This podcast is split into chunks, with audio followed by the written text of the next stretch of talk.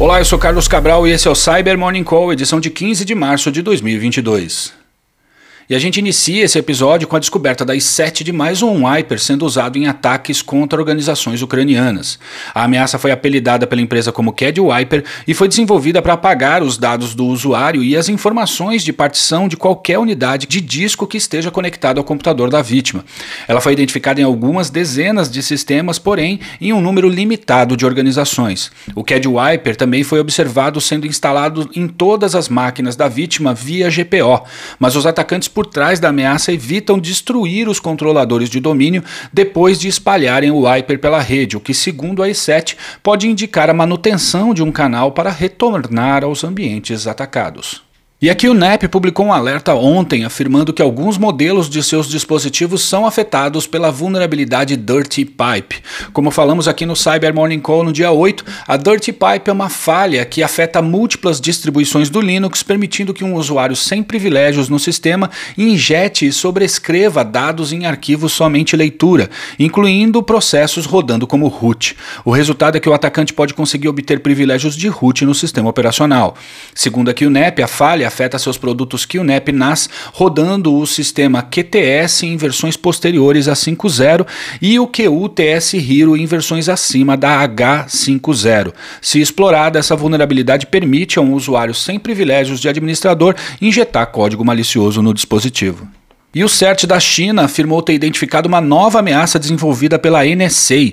Segundo a apuração do jornal local Global Times, a ameaça, apelidada como N-Open, é um trojan de acesso remoto e foi desenvolvido para operar em sistemas baseados no Unix, sendo usada principalmente para roubar arquivos, acessar sistemas, redirecionar a comunicação de rede e visualizar as informações de um dispositivo alvo.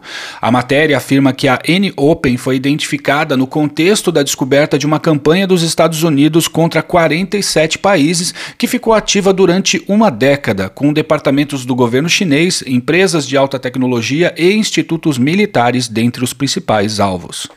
E repercutiu bastante ontem uma análise do pesquisador português Pedro Tavares sobre um trojan bancário brasileiro que está sendo usado em campanhas de phishing contra usuários portugueses. A ameaça parece ser composta por um mix daquilo que é usado em ataques por aqui e lá em Portugal ela tem sido entregue por meio de e-mails que simulam notificações da autoridade tributária e aduaneira do país. Os e-mails contêm arquivos HTML que, quando baixados, levam ao download de um arquivo zip que contém um atalho do Windows disfarçado de arquivo MSI.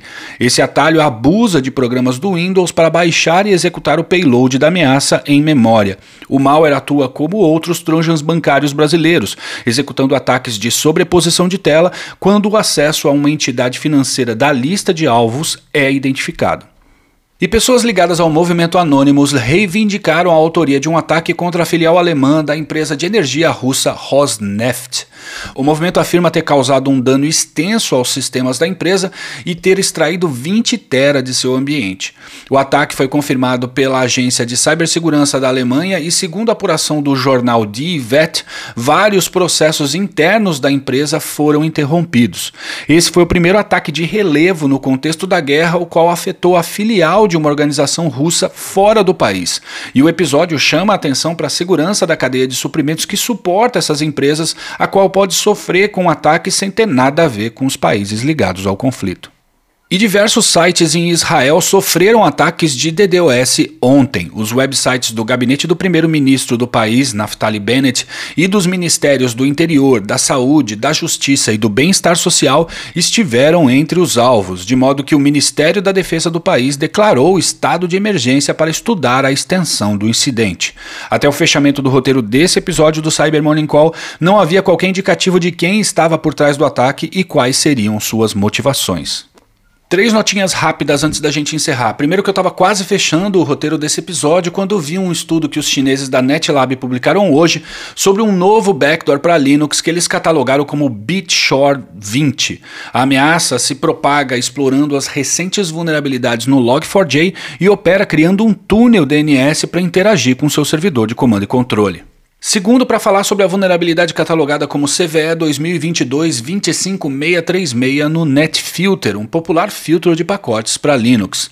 Um detalhamento dessa vulnerabilidade foi publicado no sábado e, de modo geral, ela permite a obtenção não autorizada de privilégios no sistema operacional. As distribuições do Linux mais populares já publicaram atualizações para essa falha. E por fim, a Apple publicou uma atualização geral para todos os seus produtos ontem, corrigindo dezenas de vulnerabilidades. Recomendamos atualizar tudo. E é isso por hoje, obrigado por ouvirem o Cyber Morning Call e tenham um bom dia. Você ouviu o Cyber Morning Call, o podcast de cibersegurança da Tempest. Nos siga em seu tocador de podcast para ter acesso a um novo episódio a cada dia. E para saber mais sobre a Tempest, nos siga no Instagram, Twitter e LinkedIn ou acesse www.tempest.com.br.